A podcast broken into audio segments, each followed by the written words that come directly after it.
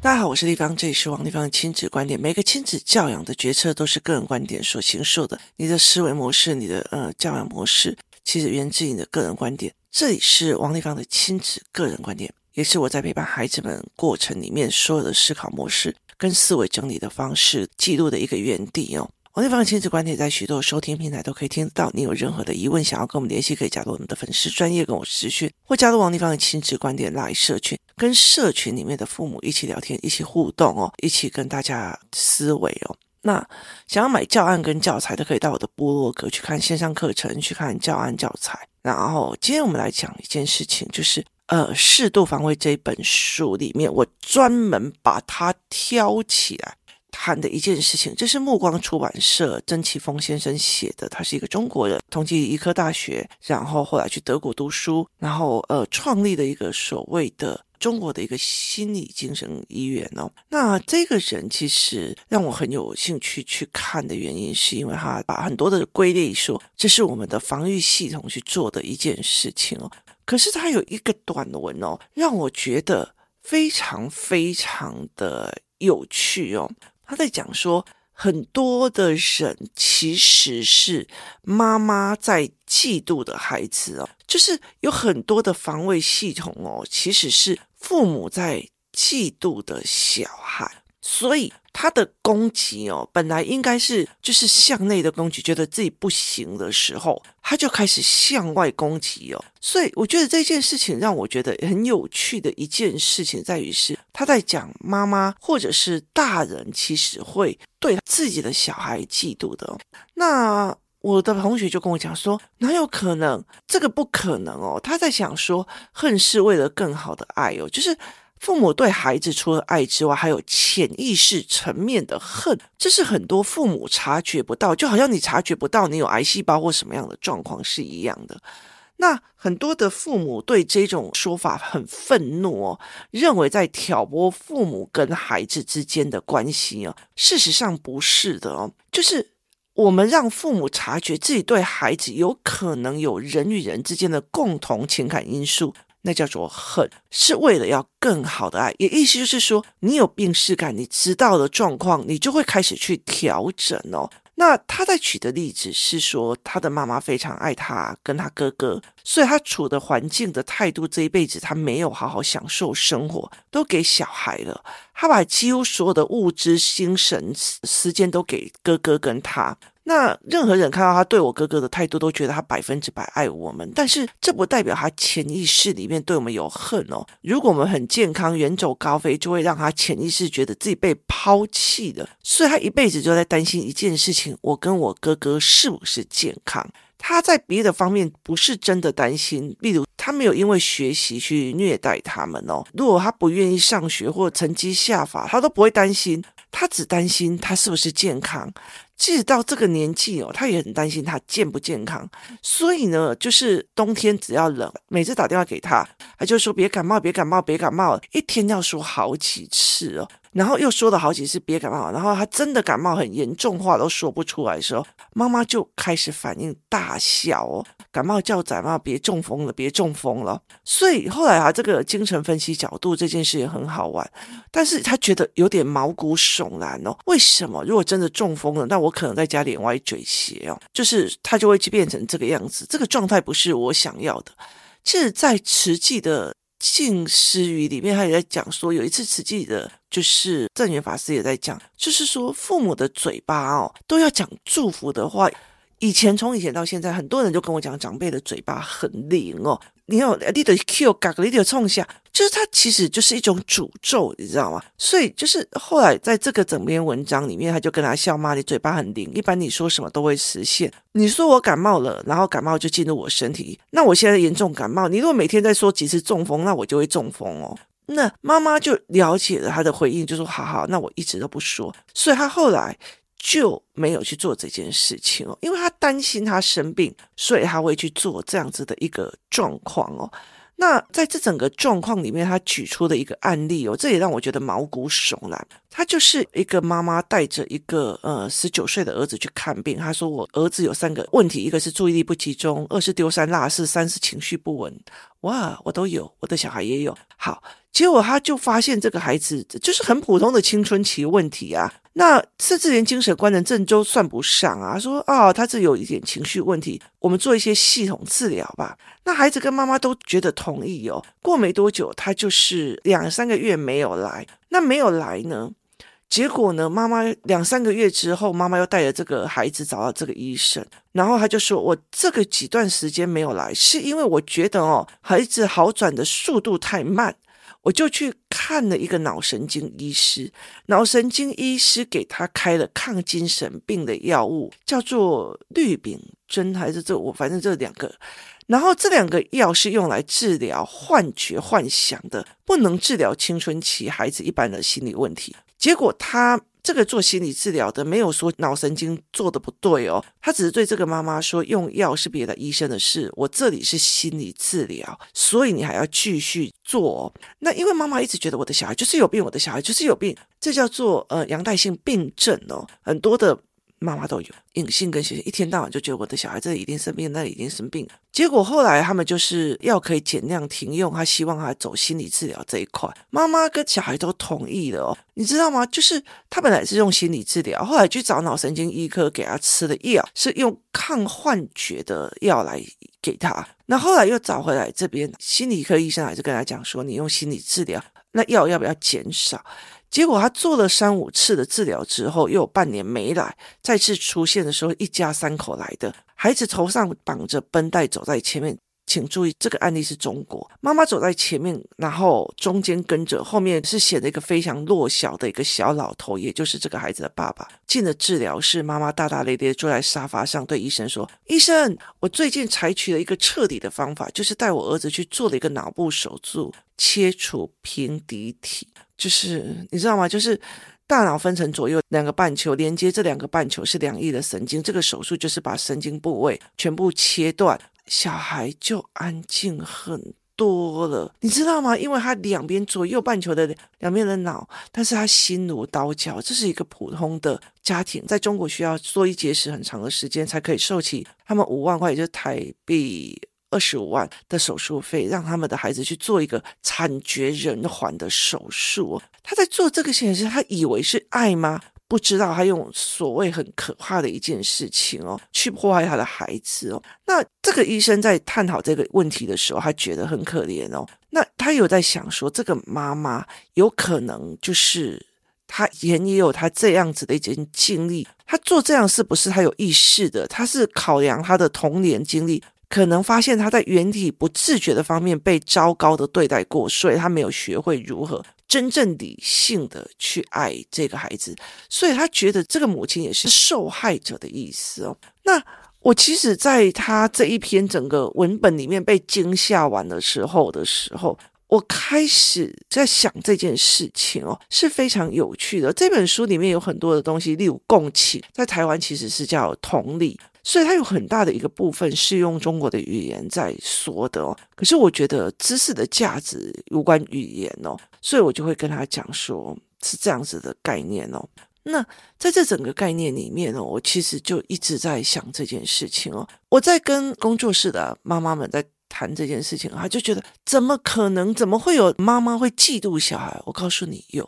你知道吗？我曾经有一段时间，我好嫉妒我的孩子哦。为什么呢？因为尤其像我女儿国小四五年级，她社会科读不懂的时候，我帮她写教案，我帮她干嘛的？我那时候心里在想，如果当初有一个人愿意这样帮我，天哪，我的人生会不一样哦。就是我的阅读障碍，我的阅读痛苦，如果有一个人会这样帮我，我会不一样。那小郭老板去看到我女儿的眼睛对焦问题，跟我儿子的眼睛对焦问题哦，那他帮他们找。了一个眼镜，然后每年在帮他做对焦的整理。那个时候，我就在想说，我也有对焦的问题啊。可是我就是一直被骂的，我不认真，我不认真。我会不会嫉妒我的孩子？我嫉妒诶，我会嫉妒这个孩子。为什么？像我女儿已经高一了，为什么这个孩子还会去拥抱他妈妈？可以去拥抱妈妈，说：“妈妈，我觉得我人生如果遇到什么问题，我遇到什么挫折，我只要抱着你，我就什么都好了。”可是。我却连打电话给我妈妈跟我爸爸的勇气都要深吸好几口气，真的很逼不得已的我才愿意打。就是这个孩子的人生是让我很嫉妒的。我我的印象中没有抱过我妈妈，我妈妈也没有抱过我。我人生所有的苦都会被他打枪，被他骂，被他干嘛？我所有的东西都会被他弄哦。所以那个时候，我其实会嫉妒这个孩子，我会嫉妒我儿子，我会嫉妒我女儿。那我会告诉我，我是因为我求不得而嫉妒他们，所以我会一直有很有病识感说，说如果这件事情是取自于我的。个人的没有办法接受，例如说，我的儿子如果成绩不好，我是觉得没有面子，还是觉得痛苦，还是觉得这是我的问题，还是他的问题？我在处理的是我的面子问题，还在处理他真的在面对他这件痛苦的过程里面。我常常会在情绪来的时候，或者是嫉妒才赶来的，去告诉我自己，我是这个决定是不是在嫉妒？我这个东西是不是在干嘛？我会去。告诉我这一件事情哦，那后来其实我觉得在看完这一篇之后，我一直在想一件事情，我开始理解了我妈妈哦。我我其实只要一有就是大型的活动，或者是要拿麦克风的活动，或者是干嘛，我知道我其实很清楚的一件事情，我已经把我自己练到这样的程度，任何一个人问的一问题，我都可以提供不同的思维跟角度。可是我还是起来，为什么？因为我妈妈在我第一次拿麦克风的时候啊，丢了，我早干的是小了，的是安暖了，都没更小了，不知道害羞。那后来我才会理解一件事情哦，我妈妈这一辈子，我妈妈这一辈子她就是害羞，她就是姐姐们帮她出头，她就是躲在后面的，所以她有没有在嫉妒怨恨那些，就是很可以坦坦荡荡出来的那些人？可是这些人她没有办法去 argue 她，她没有办法去耻笑她，她唯一可以看到的是我女儿怎么可以这个样子，就她可以去做出来。那因为。当别人说哦，你女儿很厉害呢，麦克风拿起来就可以唱，麦克风拿起来就可以用的时候，他没有承受过同样一样行为，他没有麦克风拿起来就可以唱，他没有麦克风拿起来就可以讲起一些思维逻辑的时候，他就会没有承受过这样的称赞，他会觉得你称赞我女儿就是在贬低我，所以他很嫉妒我这样子的时候，他就开始骂。那我也理解了一件事情，我每次只要出国，尤其是自助旅行，尤其是更远的地方的自助旅行的这种出国的时候，我妈妈就会觉得说：“你哦要出国可以哦，啊哦雄厚卖搞啊，等卡等秋等啊，我没什么气力。”她的每一句话都是一种诅咒。后来我才在这一篇文章里面理解了一件事情，她这一辈子。没有离开那个小镇，他没有离开那个小镇，他有没有想说他离开一个地方去生活？他有没有去别的地方看看？他只有旅游，他没有一个勇气说：“哦，我今天就买了一张机票，说走就走。”他甚至不敢离开他的家，甚至不敢断了他的婚姻。他所有的怯懦，在看到我可以活得这么的恣意。这么的嚣张的过程里面，得到了一种嫉妒与怨恨，然后说出这样的语言。后来，其实我在这一本书里面的这一个章节里面，去看到这样子的模式哦，那也。对称的我，其实在看很多的父母，你知道有很多的妈妈，然后他们因为小孩的问题来这里，又因为小孩的问题来这里，因为他不知道怎么教小孩，他会用他妈妈，然后忽然气起来的方式，然后羞辱、言语羞辱、行为羞辱这个孩子，然后呢，结果他到最后每次羞辱完这个孩子以后，他就会去哭，还会觉得自己怎么可以这样，甚至小孩就出现了反抗行为或者行为偏差。于是找到了我，然后后来开始一起去把孩子一样一样的去把它破关，一样一样去破关，一样一样去发现问题，去破关。当孩子越来越好，笑容越来越好的时候，妈妈觉得刺眼了。妈妈觉得刺眼了，凭什么我是这样的童年，你是那样的童年呢？所以她就会在。人前表现，在工作室表现，我对你很好的样子，可是，一回到家，他就会开始牙起来哦。尤其是只要一有成绩这件事情的时候，他就会牙起来，然后就说：“你怎么可以这样？呃，功课怎么可以这样不做？我都已经对你那么好了，我都已经对你这么好了。”他很大的一个怨气，你凭什么这么好？你凭什么我要对你这么好？我以前的我妈妈都不会这样对我。其实她其实是有一个嫉妒感的，所以那个那个语汇是会出来。我很早很早的时候，在我女儿四年级的时候，我就发现了这件事情。为什么？我记得那个时候她社会课读不懂。我用着电脑，用着 Word，一个字一个字打字，去帮他做阅读分析理解的教案。那个时候没有 Canva，没有 Pages，没有很多的东西。我是一个一个贴上一个，然后你还要去排版，要不然它会跑歪掉，然后再把它弄成 PDF。那个时候我其实排版也不行。那我思考文字逻辑很强，可是我做美工又不行。可是我为了这个孩子，却一样一样的就把它做出来。我那个时候一边做的时候，一边在心里想：高希音那些诺，以前没有人这样帮过我。你有时候会嫉妒自己的孩子哦，然后所以讲出来的话就会不一样哦。所以你自己去想想看哦，有没有很多的人就是这样子？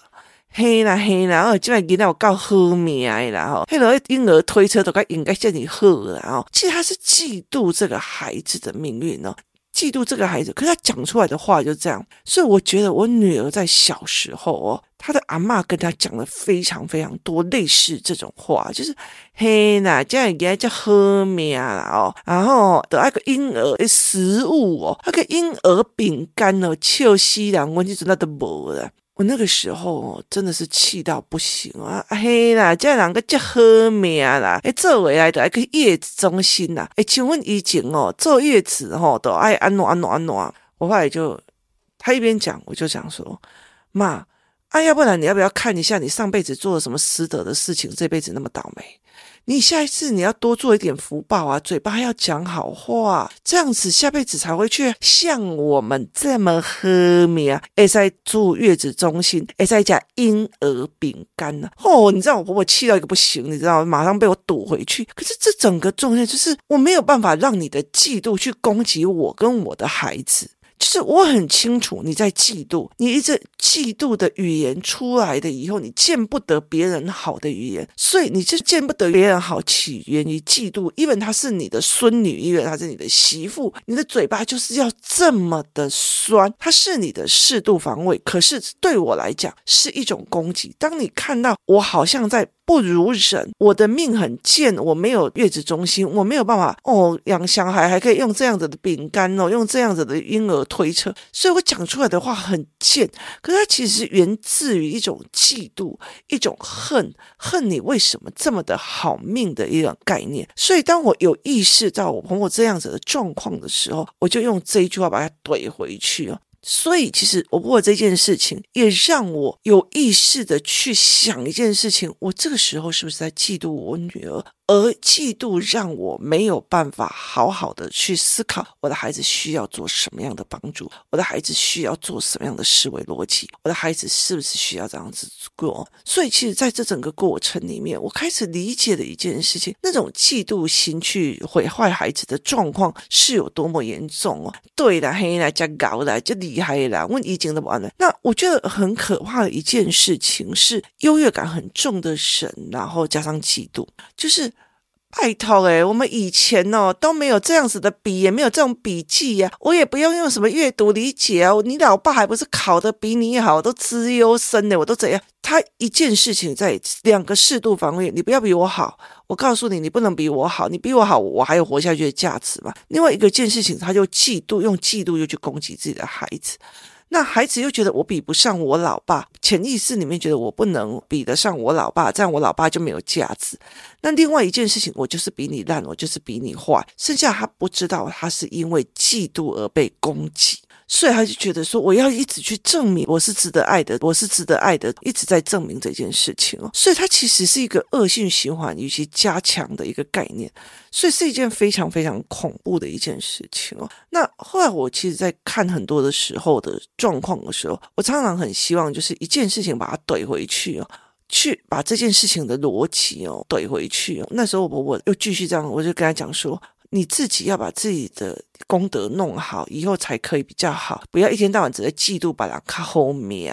所以这对他来讲是一个非常大的一个冲撞跟觉得你得赶快应催应急，你心不耐在安哦。可是说一句比较直的哦，对我来讲，我就是你逻辑不通啊，你不能用你的嫉妒去压垮我跟我孩子的人生呐哦。所以我后来其实是这样的思维模式哦。那后来我可以慢慢在这整个过程里面去思考哦，对，我看清楚了我婆婆的嫉妒，我看清楚了她在婚姻里面她老公不疼她不给她的，然后产生的嫉妒嫉妒自己的媳妇，然后我看到了她在。育儿的孤独里面呢，然后去讲你育儿有后援。我看到了我妈妈，她没有办法走出那个小镇之后，她看到你恣意飞翔哦，然后她那时候就跟我讲述一件事情，她说我再怎么跟你爸爸生气，我还是要回家，因为我我明天还是有工作，因为他们的工作就是在那个公家机关里，他不能走的。我记得有一个就是公立学校的老师，她的老公赌博，然后欠了很多债哦。永远都会有一台呃所谓的宣传车去学校门口，某某老师的老公欠债不还什么有的，